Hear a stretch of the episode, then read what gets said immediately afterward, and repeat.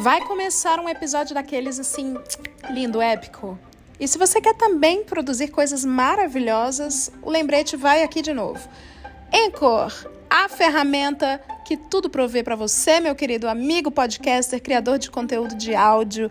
Com Anchor você consegue gravar e ainda gravar com convidado, você consegue editar, você consegue inserir trilha de fundo, fazer efeitinhos sonoros, armazenar áudios na sua biblioteca e ainda o melhor de tudo, na minha opinião, conferir todos os dados, o público, plays, streams e tudo que precisa para até você montar aquele Media Kit bem bonito.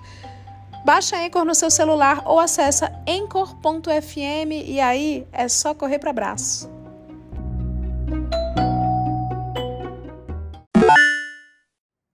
Oi, oi! Mais um episódio e esse aqui eu devo dizer que está sensacional. Mas antes de dar o play, Vem apoiar, seja apoiador, ajude este programa a continuar existindo.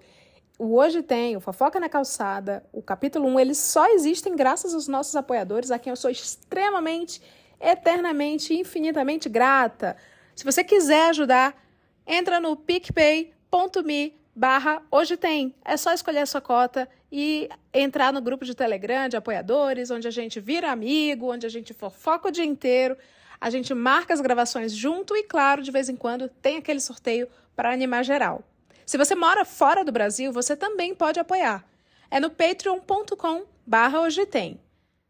Eu te espero no grupo de apoiadores e se você quiser os links, eles estão aqui na descrição do episódio. Agora vamos de programa.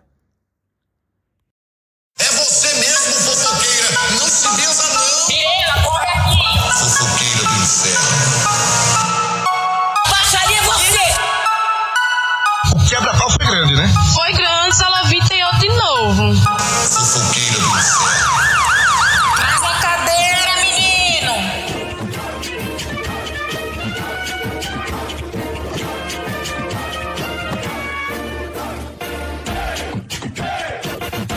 Voltamos para falar da posse dele, de Lula, ó. Digo isso apontando para cima, ó. Ele, É, Lula. Falou de Lula, dedo pra cima, fecha o olho.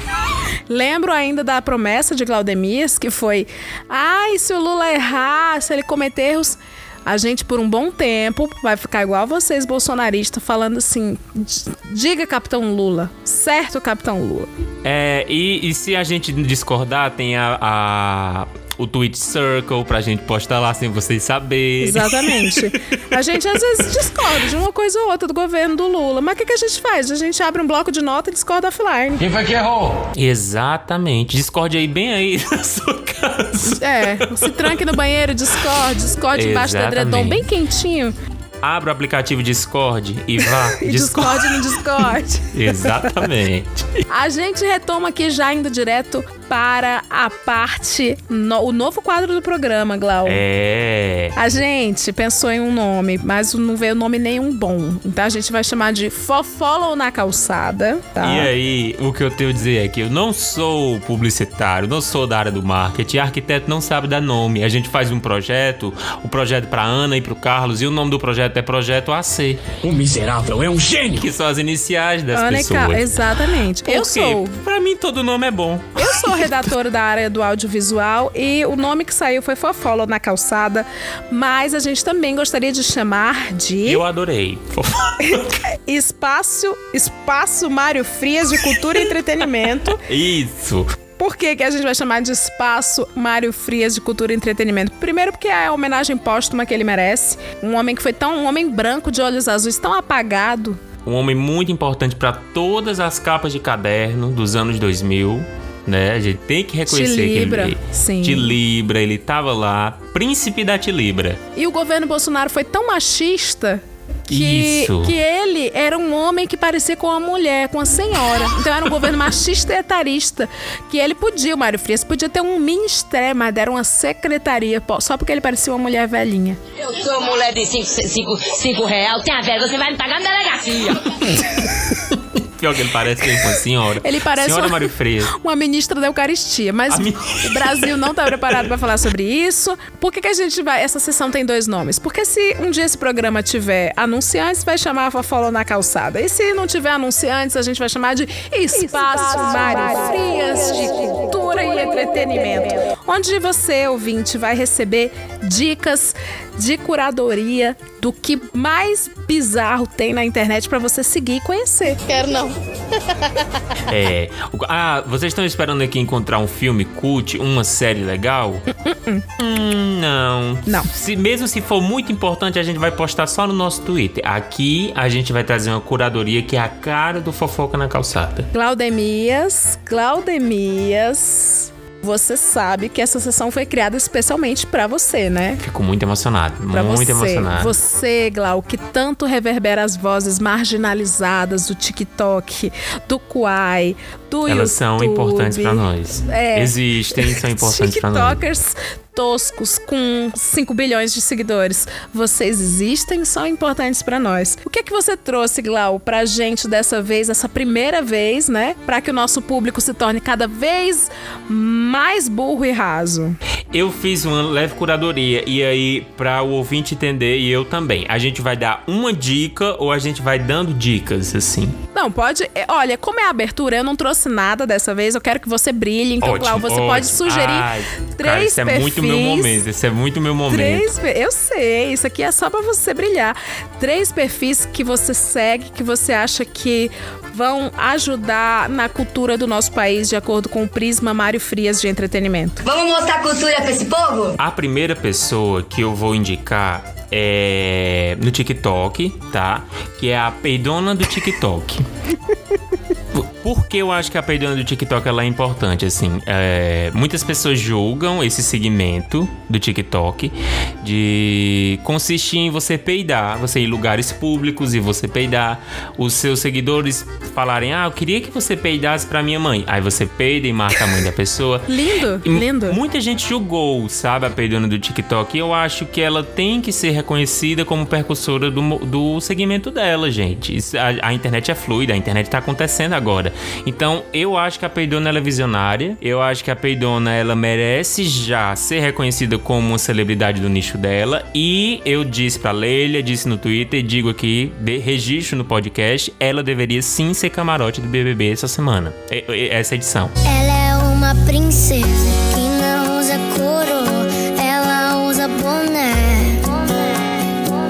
A Simone Angélica Zanoni escreveu aqui no chat: Eu não tô acreditando que isso existe.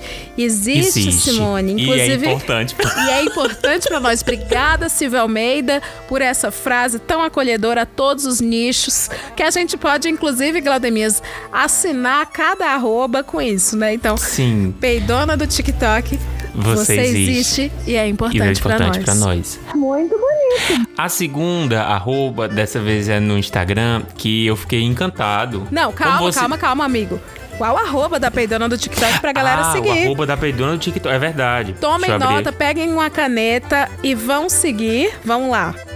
Peidon, deixa eu colocar aqui. Enquanto o Glau pesquisa, eu queria dizer pra você que tá torcendo o nariz literalmente pra peidona do TikTok que Marcel Duchamp teve esse momento também que criticaram. É, Né? a arte, a arte, ela isso eu aprendi no Twitter, que é o melhor lugar pra você aprender, não sei porque existe escola, que é a arte, ela se dá quando os pares reconhecem. Então Uhum. eu estou reconhecendo a Peidona como artista, Sim, logo ela é. ela é.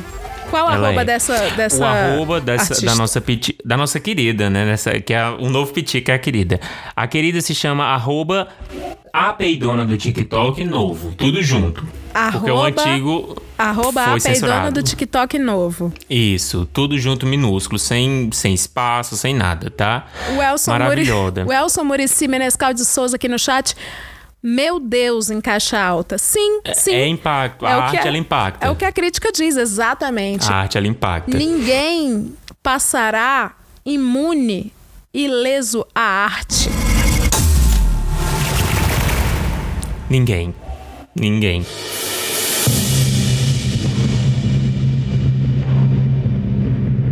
A segunda, arroba, Leila, que pra mim também é arte. E aí, aí tá. Eu já quero deixar claro que o trabalho dessa pessoa é excelente, tá? Como vocês sabem, eu estou deixando meu cabelo crescer e, obviamente, estou pesquisando sobre cabelo. Meu algoritmo me lançou coisas sobre cabelo. Pessoas que produzem sobre cabelo, mas uma dessas me chamou a atenção. Que é uma cabeleireira muito da boa mesmo, muito foda das transformações que ela faz. Só que ela vai além. E aí é onde tá a arte dela. Ela não simplesmente corta o cabelo da pessoa, me deu os meus 25 reais e vai embora. Não. Não. Ela, eu batizei ela de coach cabeleireira. Por Ah, eu quê? sei qual é. Ela chega, coloca você e fala assim. E aí, como é que você se chama? O que é que tá acontecendo? De repente a pessoa fala que mora nos Estados Unidos, se sente só, a vida do imigrante é muito difícil. Ela olha pra pessoa e fala: E você espera que o vídeo vai ter um final, e o final é. Agora você tá muito bonita com essas mechas louras. E sobre ela ser imigrante, se sentir sozinha, não importa. O que importa é o cabelo e como o cabelo transforma a vida das pessoas. Então, pra mim, é arte. Eu gosto quando a pessoa também não entende. Então, tem, tem vídeo de pessoas que não entendem, de repente chama a mãe a, pra poder, sabe, interagir com o vídeo. Porque é isso também. Ela tem dificuldade de render das pessoas. E ela tira muito leite de pedra. Por isso que eu admiro muito essa pessoa. Ela já é minha influência favorita. E eu tô falando muito sério aqui. A pessoa, eu sofro de cleptomania, não me aceito, tenho um- um- questões, né, com a minha identidade. Aí a pessoa, Eu acho que a gente pode apagar a raiz. Exatamente, exatamente. é o visagismo Exatamente. da alma. E assim, ah, é, não resolvi o problema do da minha dívida. Tá, mas agora você tá endividado com cabelo muito bonito. Que merda, hein? Um problema seu foi resolvido, que aí é a base desse podcast, que é a gente preza pela beleza e ela tá cuidando da verdade. beleza. Isso é verdade. Entendeu? Então, o arroba dessa querida é arroba Gay Oliveira. Tá? Ela já é verificada no Instagram. A Gay Oliveira já é grande, só que Como por é algum G, motivo. G, G-U-E Oliveira? É, G-U-E. Gay Oliveira. G Oliveira. E é maravilhoso os vídeos da- dela mesmo, tá? Então- Dê uma olhada. Arroba G Oliveira. Você existe E é, importante, pra pra nós. Aleluia, arrepiei. É importante pra nós. E aí, eu tenho outras outras pessoas aqui, só que eu, como, como última indicação, eu queria deixar uma hashtag. Anote o número. Esse grande movimento que eu acho importantíssimo no TikTok, que é a hashtag Mulher de Preso. Ou a hashtag Saidinha, hashtag Dia da Íntima, ou de escrever a palavra malote. Que é o segmento no TikTok de mulheres de presos que mostram como é o dia a dia da visita, o dia da, preparando o malote. Pra quem não sabe, a preparação do malote é como se fosse a, a lancheirinha da Nina. E ela vai colocando as coisas que ela coloca no saco plástico, sempre transparente, porque a polícia não deixa se for um, um com cor, porque tem que ver o que, é que tá Pera, passando calma. ali. Você está me dizendo que existe o Get Ready With Me de visita de Existe. presídio? De- Leila, depois que elas preparam o malote, aí tem a roupinha de visitar. Aí tem a roupinha da íntima, que ela mostra o, o look. O Samuel e a Maria Augusta já estão identificando, provavelmente são público desse tipo de conteúdo que chama As Cunhadas. É isso, gente? São as cunhadas. Ah, é outra hashtag também. As cunhadas é muito importante. E aí, por que eu não tô indicando uma pessoa? Porque a cada vídeo que eu via nessa hashtag, melhorava. Então, assim, eu percebi que não é sobre uma pessoa, mas é sobre o segmento, é sobre um movimento coletivo. Um movimento que cultural. são. É um movimento cultural. É um movimento de vanguarda. Sabe? A hashtag mulher de preso, ela vai mudar a sua vida. É a Eu- Semana eu de te Arte de juro. 22 diluída numa hashtag. É totalmente. É totalmente isso. E os vídeos são ótimos, sabe? Assim, é, é- é, tem, tem vídeos românticos que é tipo assim, é, a primeira vez, a primeira vez da saída, a primeira íntima dele, ela correndo assim, aquela Set me aquela musiquinha de- e ela dando um abraço. É maravilhoso, é arte, gente, é E arte graças a pura. Deus essa música veio pra substituir Thousand Miles dos pedidos de casamento, tá me enchendo o saco. Sim, sim, sim. O Rafael Herculano, o ouvinte pagão, disse aqui: Gente, vamos fazer o malote? É assim. É Oi, assim. meninas, vamos fazer o malote? Vamos ver o que, que eu vou É. levar? Um bolo. Aí diz assim, ah, ó, o fulano aqui, ele gosta só dessa, desse churrasco, não sei o que, não sei o que, elas mostram um saco plástico, assim, já, já tem que ser transparente, porque não, se tiver uma cozinha não pode passar. Eu acho incrível, de verdade eu acho incrível. Eu acho que dá um podcast. Eu acho, eu acho. A gente pegar uma seleção das melhores, das melhores criadoras de- desse, desse segmento e homenagear elas aqui. Eu acho, eu acho. E aí, eu vou ser atrevido aqui e vou dar indicação de. Eu ia fazer uma indicação sobre perfis do Twitter. Que eu acho que são perfis necessários demais. Assim, criou o Twitter. Entrou lá agora, ah, eu vou, vou fazer uma thread sobre eh, divulgação científica, vou fazer uma thread sobre problemas estruturais da sociedade. Não, meu Não. querido, você não vai. Já você foi vai essa era. você, esse, o Twitter na era Lula ele vai mudar. Escutem o que eu tô dizendo. E aí tem três perfis, Leila, que é que eu acho que são importantíssimos, mas que já foram citados no último episódio do nosso podcast amigo, que é o Indy voltando. Então eu vou deixar aqui de indicação que são os perfis da, eu vou dizer o nome que é maravilhoso, que é a Ruiva Tuane Almeida, a Claudete Gregórica, presidente de Troiano, né, que marcou a história no ano passado. Sim. E a Cindy, a Cinderela Baiana, né? Que é a Santíssima Trindade do Twitter, na minha opinião. Tem outras também, que é a Ana Mary B, tem o Seu Brownie, né? São pessoas incríveis, incríveis que vão ensinar vocês como caminhar pelo Twitter. E ainda tem a escriba da Umbral, Eu quero aplausos. que, que eu deixo um Que beijo. é a melhor, na minha opinião. é a melhor. Um beijo pra nossa amiga escriba da Umbral, que ela tem um trabalho de reunir tudo, um trabalho mental, assim, a gente devia estar pagando o psicólogo da escriba da Umbral, que é reunir tudo de mais fútil que tem no Twitter. E aí o Ine voltando dissecou isso no último episódio, então vocês vão lá escutar. Um beijo também pro Dudu, pra Camila e pra, e pra, pra Liara. Liara. É, um beijo para os nossos colegas do Ceará, da Podosfera, que estão fazendo um grande sucesso. Vocês devem conhecer também. Vocês Sigam. existem e são importantes. É, a gente não disse, né? Mulheres de preso, vocês existem. Existem e, e são, são importantes para nós. Pra nós. Spirit,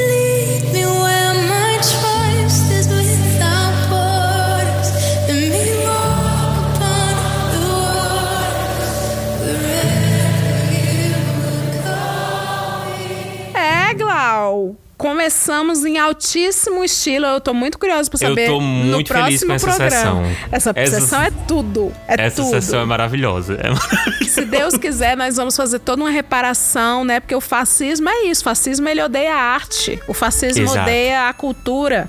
Então a gente vai desmanchar quem tentou não desmanchar. Né? E agora fala, Miriam, cadê a tua voz? A gente vai voltar com o Fafolô na calçada, se tiver marcas, que é o espaço Mário Frias de cultura e entretenimento, pra trazer vocês sempre um pouquinho da Broadway, essas coisinhas que Sim, Né? sim. É teatro José de Alencar, né? Esse aqui. isso aqui vai, isso aqui é, enfim, cultura. É.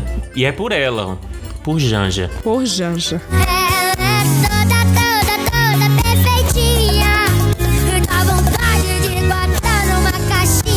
Eu tô curiosa, amigo. Espero que você se supere na próxima semana. Sua curadoria não pode vou, parar. Que eu vou fazer o meu melhor, né? Vou tentar abranger todas as redes sociais possíveis, tá? Se Deus quiser, se Deus quiser.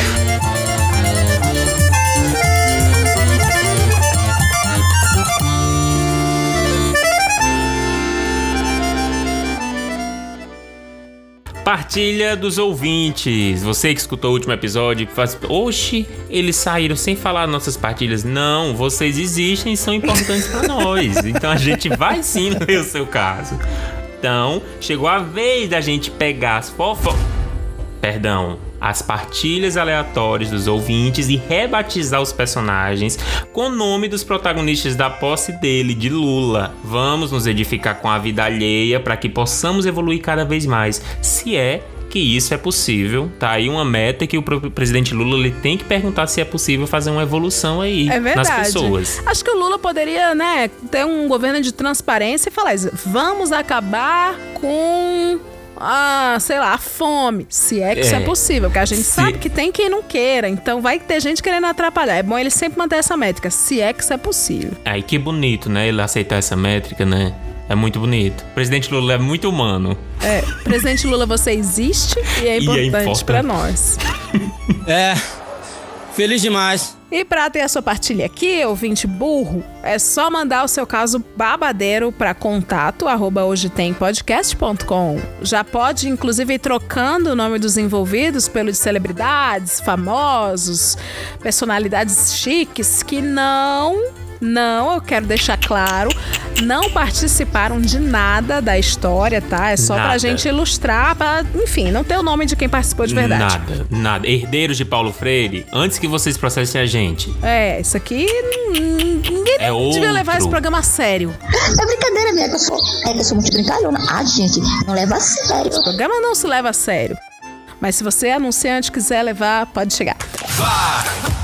A gente vai dar certo. Por que, que a gente faz isso com o rolê do nome? Pra poupar quem participou de verdade, pra não expor ninguém, né? Pra ter uma brincadeirinha e, claro, pra todo mundo realizar o sonho de ser diretor de elenco e escalar quem Sim. quiser. Como todo programa, a gente tenta tirar algum ensinamento. Dessa vez, a gente vai imitar a primeira dama, Janja Lula da Silva, e questionar o que tomou posse em cada partilha. Que glória.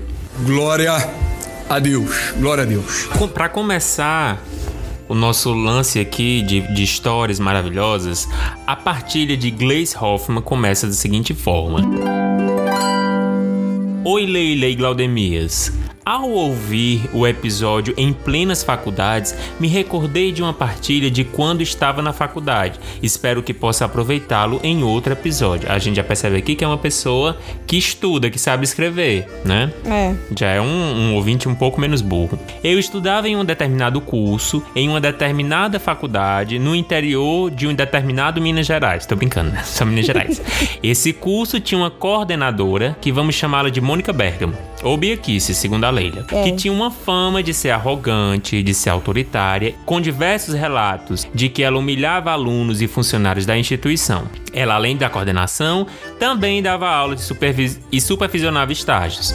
Diga-se de passagem, esse curso tinha muito mais matérias e estágios da área dela do que nas outras faculdades. Deve ser coincidência. Com certeza, eu sou muito melhor. Minha amiga Maria Rita foi estagiária dela e sofreu como uma condenada. Chegou até a pensar em desistir do estágio. Ela conta que Mônica Bergamo humilhava constantemente as estagiárias, as chamando de burras e que seriam profissionais incompetentes. Exigia que todas fossem maquiadas e bem vestidas, mesmo que isso não tivesse relação com o trabalho. Pois dizia que a imagem é tudo para um profissional. Maria Rita sofreu muito, pois nunca gostou de se maquiar ou usar salto alto, mas teve que se adequar, adequar para não perder o estágio.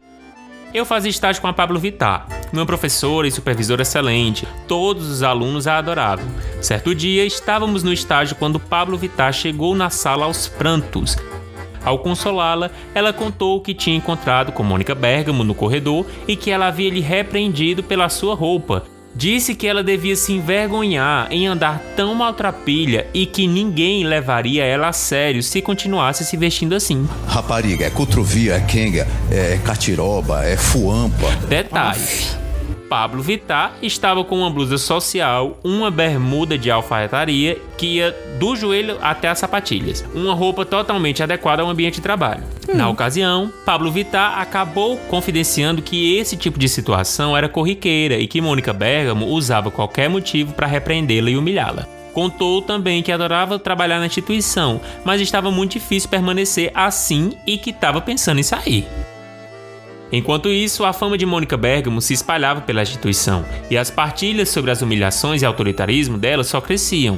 Ao final do meu curso, foi realizada uma excursão a uma instituição de saúde muito importante para nossa área, que ficava próxima a uma famosa cidade histórica de Minas Gerais. O grupo de, ex- de excursão era composto pelos alunos de todos os períodos, a Mônica Bergamo e outros professores, entre eles o ministro Silva de Almeida, que era um querido pelos alunos. Foi decidido que após a visita à instituição, iríamos até a cidade histórica para visitar os locais turísticos e aproveitar um pouco a vida noturna, até dar o horário de retornarmos para a nossa cidade. E assim foi feito. Ao chegarmos, todos se dividiram em grupos e foram explorar a cidade histórica. Um grupo de alunos, após o passeio, decidiu entrar em um bar e tomar uma cerveja até dar o horário de ir embora. Esses alunos se encontraram com o ministro Silvio de Almeida e o chamaram para se sentar. O professor, como era uma boa praça, se sentou e começou a tomar umas cervejas. Com o tempo, ele foi ficando um pouco alto, rindo e fazendo brincadeiras, mas nada demais. Quando deu o horário, todos retornaram para o ônibus e a viagem de volta foi tranquila. Contudo, na aula seguinte de ministro Silvio de Eu, Almeida, tô- eu ele tava trocava... com medo, eu tava com medo antes desse contudo de, meu Eu Deus, também. coisa sem ápice, meu Deus. Não, eu tava com medo do Silvio de Almeida ter feito alguma coisa, ter dito alguma. De se verdade, queimar, né? Se queimar antes é, do mandato. É porque a gente gosta tanto do Silvio de Almeida, né? Vamos preservar pela imagem dele. Contudo, na aula seguinte do ministro Silvio de Almeida, ele entrou cabisbaixo na sala e disse que essa seria a sua última aula, pois ele havia sido demitido. Explicou que Mônica Bergamo considerou seu comportamento na excursão inadequada e o demitiu por justa causa. Gente, a Jéssica tá falando Silvio de Almeida, você existe, é importante pra nós. É verdade. A notícia caiu como uma bomba e os alunos ficaram revoltados. Fizeram até um abaixo assinado para tentar impedir a demissão do ministro Silvio de Almeida, mas não adiantou. Isso tinha sido a gota d'água e os alunos decidiram que tinham que fazer alguma coisa contra o autoritarismo da Mônica Bergamo. Olha a cara dessa demônia. Porém, conversar a sós com ela não era uma opção, pois ela era muito articulada e sempre revertia a situação em seu favor. Os alunos decidiram então confrontá-la em grupo, o curso inteiro, todos os períodos. Assim, na aula seguinte da Mônica Bergamo, que seria na minha sala, a maioria dos alunos do curso compareceram. A sala ficou abarrotada de gente. Quando Mônica Bergamo chegou, ficou surpresa com a situação e, ao questionar o que se tratava, foi inundada de reclamações. Os alunos humilhados expuseram as situações em que ela os fizeram passar. Lavaram a alma e exigiram que ela mudasse de comportamento. Mônica Bergamo permaneceu calada a maior parte do tempo e depois começou a chorar. Eu não acredito que fizeram todo um rolê abaixo assinado só pra dizer assim, melhore. Meu, vambora, cara. Amiga, não tem como te defender. É, eu tô um pouco chateado com essa história também. Cadê o movimento estudantil de antes, gente? Devia ter- a gente vai fazer, vai recontratar ele e vai demitir você, safada. É, tinha que ser assim. Por fim, disse que fazia o que era preciso para o bem do curso e que não se preocupava em agradar a todos. Disse que essa situação foi determinante para que ela tomasse uma decisão, que há tempos estava pensando em tomar e saiu da sala. Dias depois, ela pediu a demissão. É, gata. Eu me formei pouco tempo depois, mas soube que após a saída da Mônica Bergamo, a qualidade do curso caiu muito. Hoje considero que fomos cruéis com ela e que podíamos ter agido de outra Ou forma. seja, ela tava certa. Apesar dela ser uma filha da puta, não merecia isso. Espero que tenham gostado da partilha, adoro vocês. Meu Deus, o que tomou posse aqui? A demissão. Eu acho que o que tomou posse foi a injustiça, Glau. Foi, Porque- foi. O descaso com o professor, né? É, só porque era o Silvio Almeida, não cometia erros. Pois é. É. Não, aí vocês criam uma conta no Twitter, fica falando de Deus e o mundo, aí a mulher, porque ela resolve fazer isso na vida real, ela é julgada, né? Que coisa, que coisa feia, assim, né? A gente tá realmente esquecendo de viver no real e tá vivendo só no virtual, né? É, e todo mundo sabe que abaixo assinado, tudo que foi decidido com abaixo assinado dá o problema. E o É. certo mesmo é fazer thread no Twitter. É, verdade. E se ele é abaixo, né? Não é possível. Enfim, a gente tá aqui do lado da Mônica Bergamo. a- a- e tudo isso mudou com esse último parágrafo. Eu fiquei com pena que ela chorou. Eu né? também. Eu fiquei com pena. Ela fez muita gente chorar, fez. Não, mas. Glau, outra coisa que tomou posse foi o machismo, sabe por quê? Porque Verdade. se é um homem com pulso forte, ele é um verdade, líder. É verdade. Ele é Vocês um iriam líder. confrontar. Com- quando é uma mulher, ela é megera. Vamos fazer um abaixo assinado. É, e sabe o que é mais, Leila? Provavelmente vocês se vestiam ruim mesmo. Vocês tinham as roupas feias. É, é verdade. Ela, ela é uma querida que tá dizendo assim, gente, vamos melhorar a roupa, mas ela tá quer dizer assim, conserta essa cara. Você é feia. Você É. devia pelo menos se vestir bem pra não sair por aí sendo tão feia. Às Era vezes, isso ela, que ela tava é, às querendo vezes dizer. ela não tava nem falando da roupa, tava falando do seu, da sua cara mesmo. Exatamente. E não é com você não, viu, ouvinte, que eu tô falando dessa feia. Eu tô pegando uma pessoa é, hipotética, Hipotética, é, é. Pessoas feias, vocês não. Vocês não exi- existem. Vocês existem, Existem. mas não são importantes pra nós. Infelizmente, vocês existem, mas vocês não são importantes pra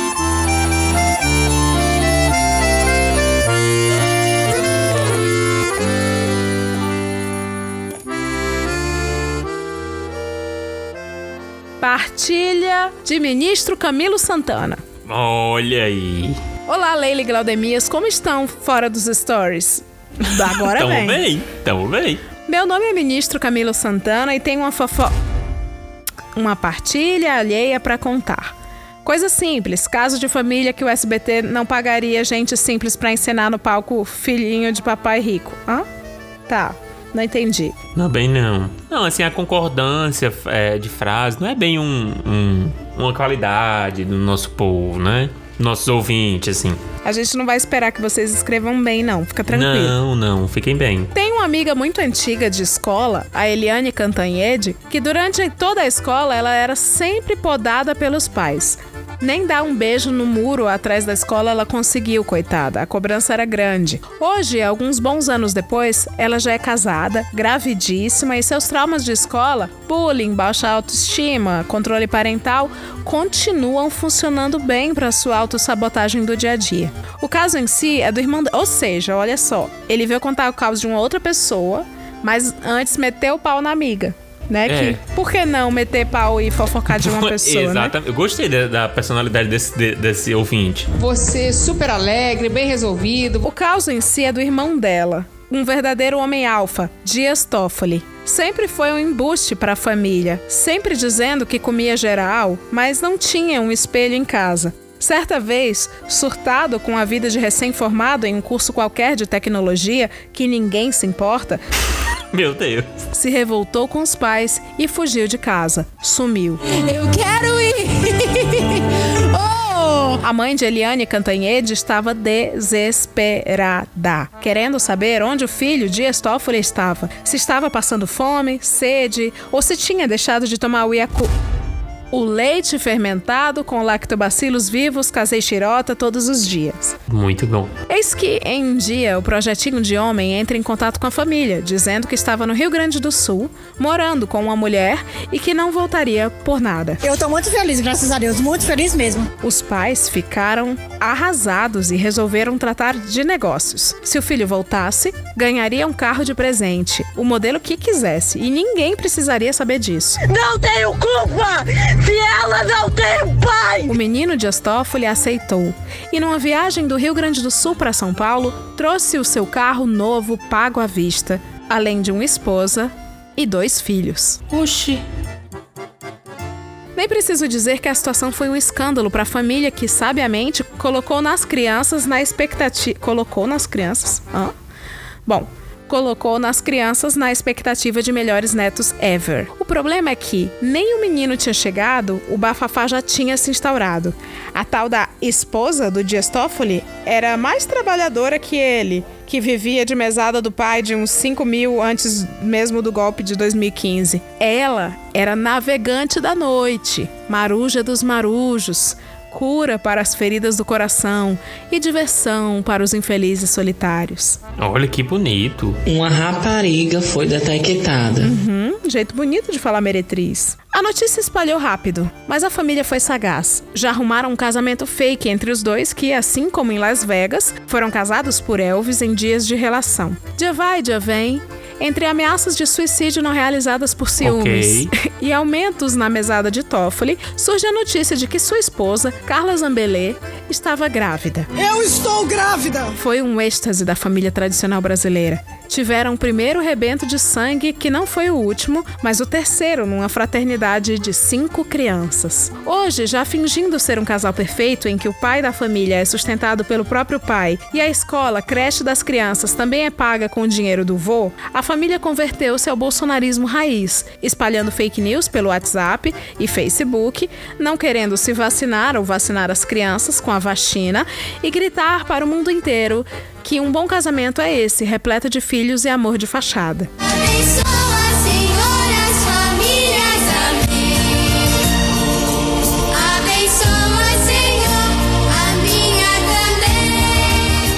Outras tantas partilhas no meio dessa, mas a intenção era mesmo mostrar que nem sempre o patriarca é exemplo de plenitude. Também pode ser a desgraça para a educação moral dos filhos e sustentar um status quo ridículo de herdeiro de pais que nunca morreram.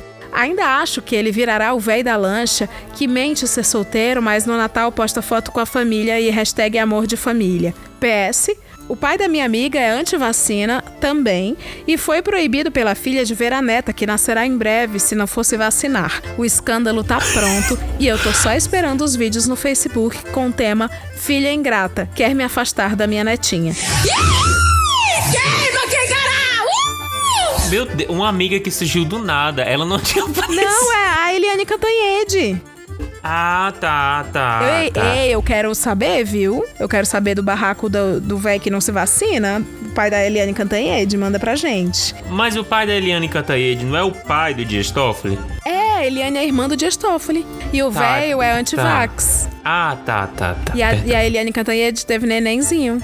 Enfim, é isso. Espero terem gostado de mais uma história chata e sem valor de pessoas pequenas. Mas com muito dinheiro. Eu amei. Eu amei. Não, tem ápice, é muito comum. É uma história muito comum, assim, que a gente já recebeu. Mas o, o diferencial aqui é você. Você é uma pessoa. Eu acho que. Olha, Glau, o que que. Primeiro, o que que você acha que tomou posse aqui? Eu acho que a ouvinte tomou posse, Leila. Eu, vou, eu, eu tô muito feliz que ela começou o caso acabando a pessoa que ela disse amiga, Eliane Cantanhede. é, e depois ela diz assim: não, mas o caso não é sobre ela, não. Vamos falar do irmão dela. Né? É, né? Eu achei incrível Eu tenho uma amiga isso. que é uma fila da puta, uma escrota. Isso. Tomara que ela. Minha amiga é tão feia, morra. mas o irmão mas dela. Mas é dela que eu vou falar. É, exatamente. Mas eu acho que também tomou posse aqui o amor cristão, né? Você disse, ah, é uma família que é, não foi. O primeiro rebento não foi o último, tem cinco filhos, fingem um amor. Sim, é exatamente isso. É um amor cristão.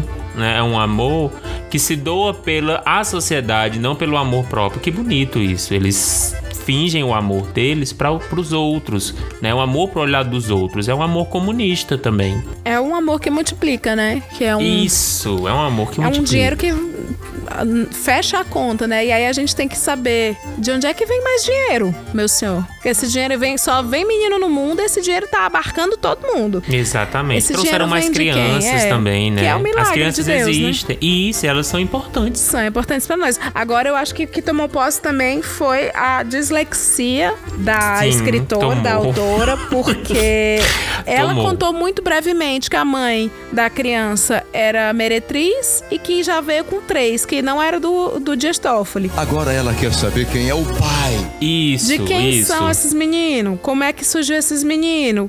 Faltou eu acho que, aí eu um acho que ela, ela, ela tem uma escrita muito machadiana que é deixar você entender, né, as coisas, Leila. É. Né, Ela, de, ela trabalha muito no subtexto, assim. Ela deixa, ela deixa que você entenda o que, é que, o que ele tava sustentando duas crianças que não era dele, né? E aí a gente pode ver que toma posse também o amor, né? Porque o amor, gente, o, o, amor de pai não é, o, não, é o, não é só fazer, né? É você também amar aquele filho que, mesmo não sendo seu, é seu filho. É seu filho. É verdade, é verdade.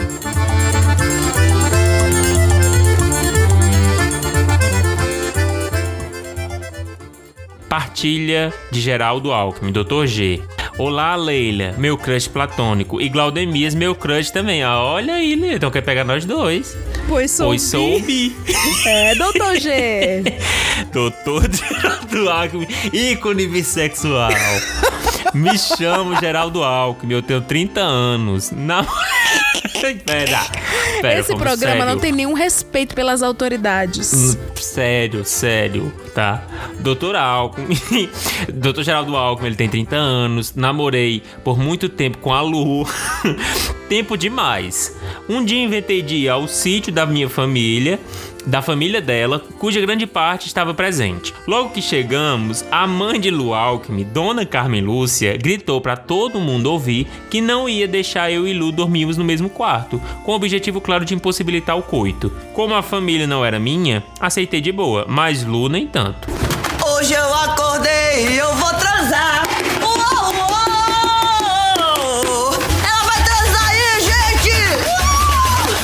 Festa e churrasco rolando, eis que surge Freixo, rapaz um pouco mais velho que eu e Lu. Logo percebi que ele estava cortejando Dona Carmen Lúcia. Lu Alckmin, controlador igual a mãe, implicou com Toy Boy, mas durou até o anoitecer. Freixo Logo Toy impli- Boy. Logo a implicância virou: será que ele é homem certo para a mamacita? No meio da noite estávamos na mesa de jantar e eu, um pouquinho alto já, estava socializado com os membros da família e até com Freixo. Deu-se a entender que Freixo estava de namoricos com Dona Carmen Lúcia fazia tempo.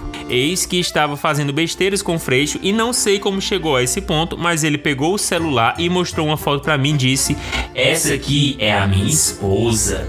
Eita porra! Na hora, fiquei sóbrio. Luke estava perto soltou rapidamente: Como é que é?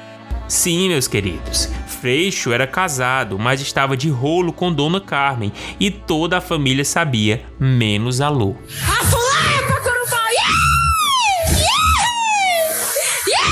Foi uma confusão generalizada com direito a dedo na cara da mãe e tudo. A avó de Lu, Dona Aniele Franco, disse que Lu não poderia falar nada porque ela era jovem. Eu, como estava a quilômetros de casa, me coloquei no meu lugar de espectador, quietinho, tomando água, olhando de canto, de olho e ouvindo bem atento. É, gata. Lu Alckmin expulsou o Freixo do sítio da família. Climão ficou até o fim do passeio por motivos de implicância e dormimos no mesmo quarto. Isso tá tudo escrito assim, sem ponto, só informações. Saramago, né? É, Saramago. Embora não fizesse diferença para evitar o coito, que era o objetivo de Carmen Lúcia. É isso, adoro vocês e Leila se vier pra Belém, me beija. Hum? Doutor Geraldo, eu vou deixar passar. Eu respeito Dona Lu. Ela é mentirosa! É, gata. É, Doutor Geraldo Alckmin. Isso é uma história sobre, sobre coito, né, Leila? No fim é isso. É sobre o coito tomou como chegar. É, como um, um casal. Um casal que tá querendo consumar sua relação. Eu acho que a hipocrisia tomou posse, porque veja Eu bem. acho também. Dona Carmen Lúcia é uma senhora de idade. Dona Carmen Lúcia viveu muito mais do que todo o elenco aí citado, menos Aniele, que Aniele é mais velha que Carmen Lúcia, né? Isso. Isso. Perdão, Aniele Franco. Como a, a nossa ouvinte falou no episódio passado, ele não foi. Ele não apoiou a, a Ela não apoiou a euforia da filha, né? E quem disse que Carmen Lúcia queria monogamia? Quem disse que Isso. Dona Carmen Lúcia, com toda a sua Isso. idade, não sabia que ele era casado? Quem disse que Dona Carmen Lúcia não queria ser a outra? Exatamente. Assim como o elenco cego da novela Todas as Flores, que aparece apenas fazendo perfume em alguns relances fora da, da A gente tem aquela. A, a Gabi, né? Que é uma das perfumistas, que o, o grande plot twist dela, que foi resolvido em três episódios, é que ela é poligâmica. Essa informação foi jogada assim na cara do telespectador e a gente teve que lidar E com isso. bissexual? E bissexual também. E adepto ao amor livre, né? E em três capítulos resolveram a história da, da, da Gabi. E o que é que eu tô querendo dizer com isso, além de panfletar aqui a novela Todas as Flores? É que assim como a audiência teve que lidar de forma muito rápida com a informação, com tanta informação que, que esses personagens né, não são aproveitados, vocês também tinham que lidar com essa informação de que a mamãe tem um novo namorado, talvez esse namorado tenha uma outra namorada, e eles são um trisal, estão vivendo aí um relacionamento aberto.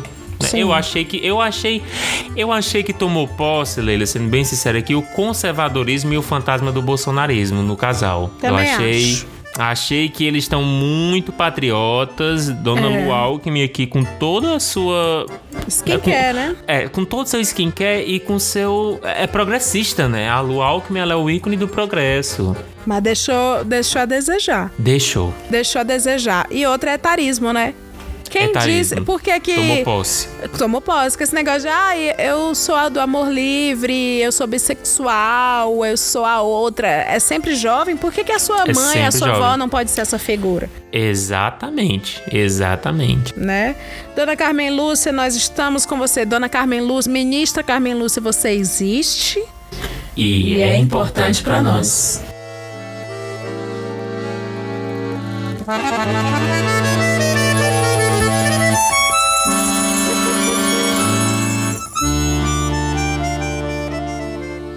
Partilha de Janja. Olá, queridíssimos Leila e Glaudemias. Não vou perguntar se está tudo bem, pois sei que está tudo ótimo, já que o presidente Lucas ganhou e logo Olha irá aí. chutar o capiroto para fora do Planalto. Não só chutou, Janja, como você fez o papel da defesa civil, Você fez, gente. né? E alegou é, desabamento da estrutura. Minha fofoca. Melhor dizendo, minha partilha é no tema de relações internacionais. Durante a pandemia, eu estava em trabalho remoto e, como moro sozinha e tive um tempo sobrando, resolvi aprender espanhol. Entrei num desses sites para conversar com estrangeiros e conheci a ministra Yolanda Dias que era da Espanha, mas morava em São Paulo havia cinco anos. Combinamos de nos falar no Zoom uma vez por semana. Ao longo das nossas conversas revezadas entre português e espanhol, ela foi contando a sua história. Antes de se mudar para o Brasil, a ministra da Espanha, Yolanda Dias, tinha um trabalho bem pago como bailarina na Escola Nacional de Dança do Ventre da Espanha. Além disso, gostava muito de viajar e fazia vídeos no YouTube sobre as suas andanças pelo mundo. Uma vez visitando a Iugoslávia, conheceu num hostel o brasileiro Janones, que também estava turistando no país. Na época, o rapaz não lhe despertou um grande interesse, apenas trocaram contatos porque andavam com a mesma galera do hostel.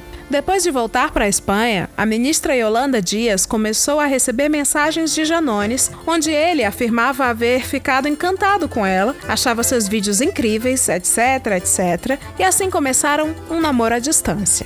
Janones dizia que um dia iria até a Espanha para oficializarem o namoro, e Yolanda não botava muita fé, já que eles estavam a milhares de quilômetros de distância. Mas depois de alguns meses, Janones apareceu por lá. Louco, meu! Chegou já querendo ficar na casa dela, conhecer seus pais e um jantar romântico pediu a mão dela em casamento. Tudo isso em questão de semanas. Segundo Yolanda me contou, nessa hora ela achou Janones muito assertivo e corajoso e por isso aceitou a proposta. Me disse, inclusive, que era isso que as mulheres deviam procurar em um homem: que esse homem fosse forte e incisivo.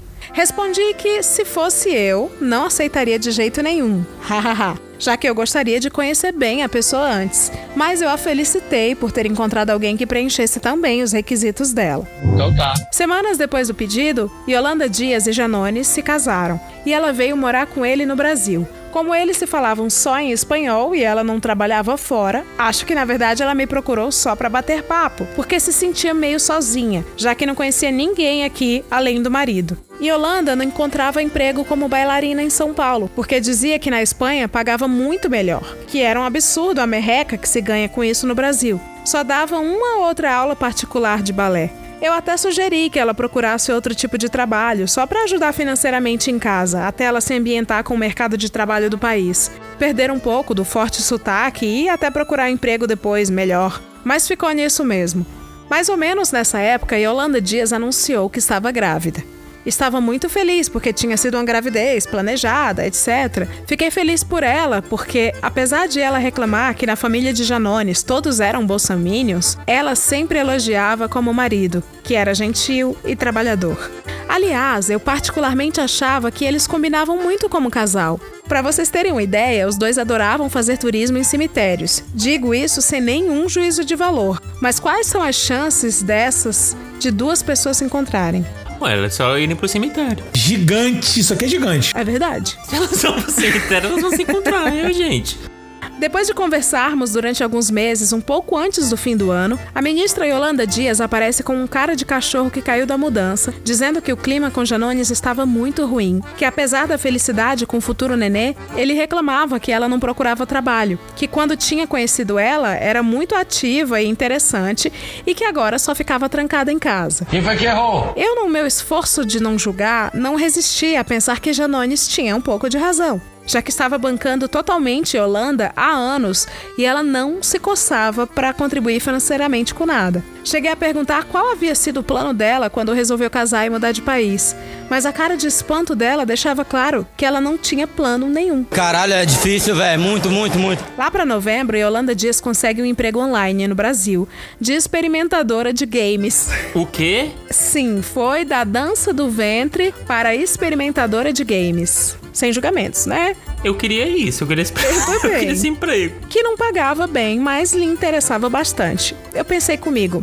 agora a relação deles deve melhorar um pouco. Poxa, esse casal tão fofo, com história tão romântica e tal. Mas não se iluda. Passadas as festas de fim de ano, depois de uma pausa nas nossas aulas, Yolanda Dias conta que a situação em casa está insustentável, que o fim de ano tinha sido péssimo e que os sogros não comemoraram o Natal com a família dela na Espanha, que o marido estava sempre com cara ruim e que eles iam começar a fazer terapia de casal. Depois de algumas semanas, Yolanda Dias diz que quer parar de vez com as aulas por conta de toda a situação. Disse que a gravidez a fazia passar mal todos os dias e que mal conseguia olhar na cara de Janones. E que depois de fazer terapia, ela tinha resolvido se divorciar, mesmo estando grávida, com um trabalho mal pago, morando em outro país no meio de uma pandemia.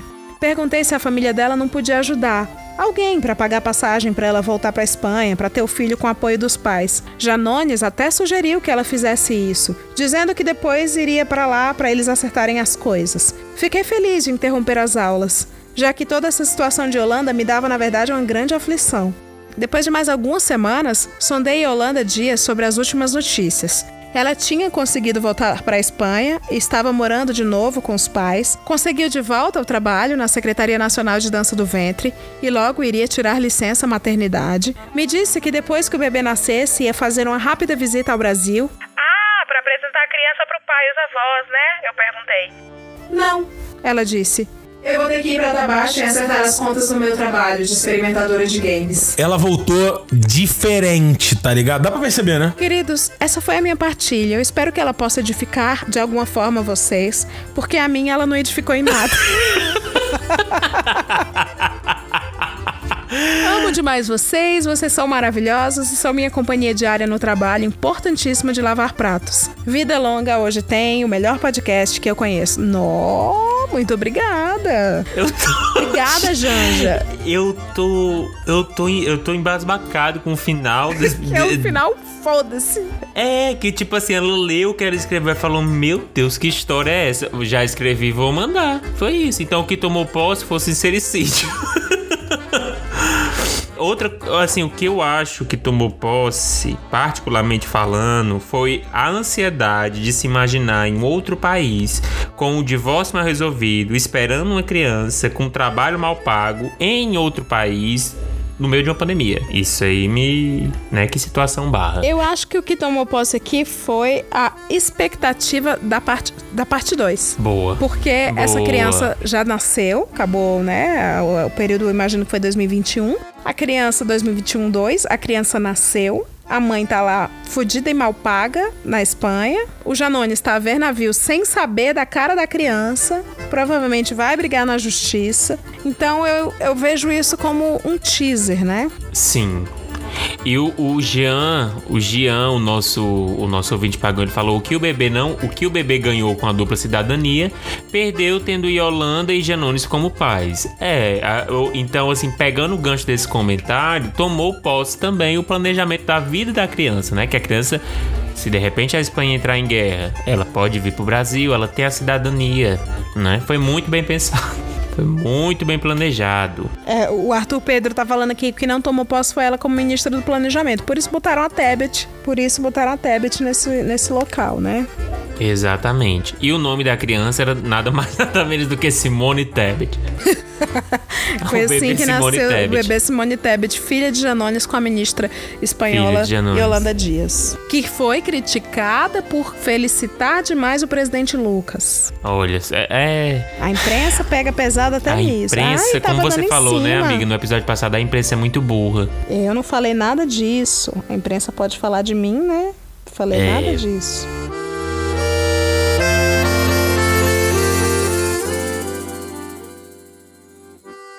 Bom, Glaudemias, eu me sinto edificada. É isso. Eu também me sinto. Eu acho que terminar um episódio com a partilha sem ápice é bom para os, os ouvintes não se acostumarem com grande É, cal- não dá qualidade muita qualidade pra eles, é. É, assim, ninguém aqui tá querendo agradar vocês, não. Vocês que estão agradando a gente. Porque a narrativa você vai ouvir o, o É. Chico Felice. Exatamente, exatamente. A gente não aqui, promete, não. Aqui são duas pessoas que por algum motivo apareceu um microfone aberto, um link no Google Meet e o, o. E um Audacity convite. gravando. Um convite Exatamente. do Itamaraty. Exatamente. Exatamente. Bom, eu vou pedir pra vocês seguirem a gente aqui, né? Sim. Não só o podcast, você ó, já vai no botão seguir, Ativa o sininho para não perder nenhum episódio, mas segue a gente, tá, tá na descrição do episódio. Segue a mim, segue ao Glaudemias nas redes sociais.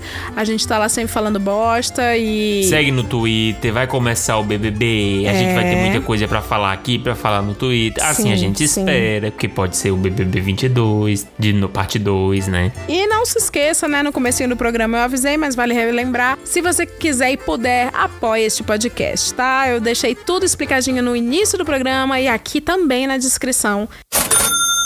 A gente vai ficando por aqui. Um cheiro em cada um, Um de cheiro. vocês. Tchau, tchau. Tchau. É você mesmo, fofoqueira.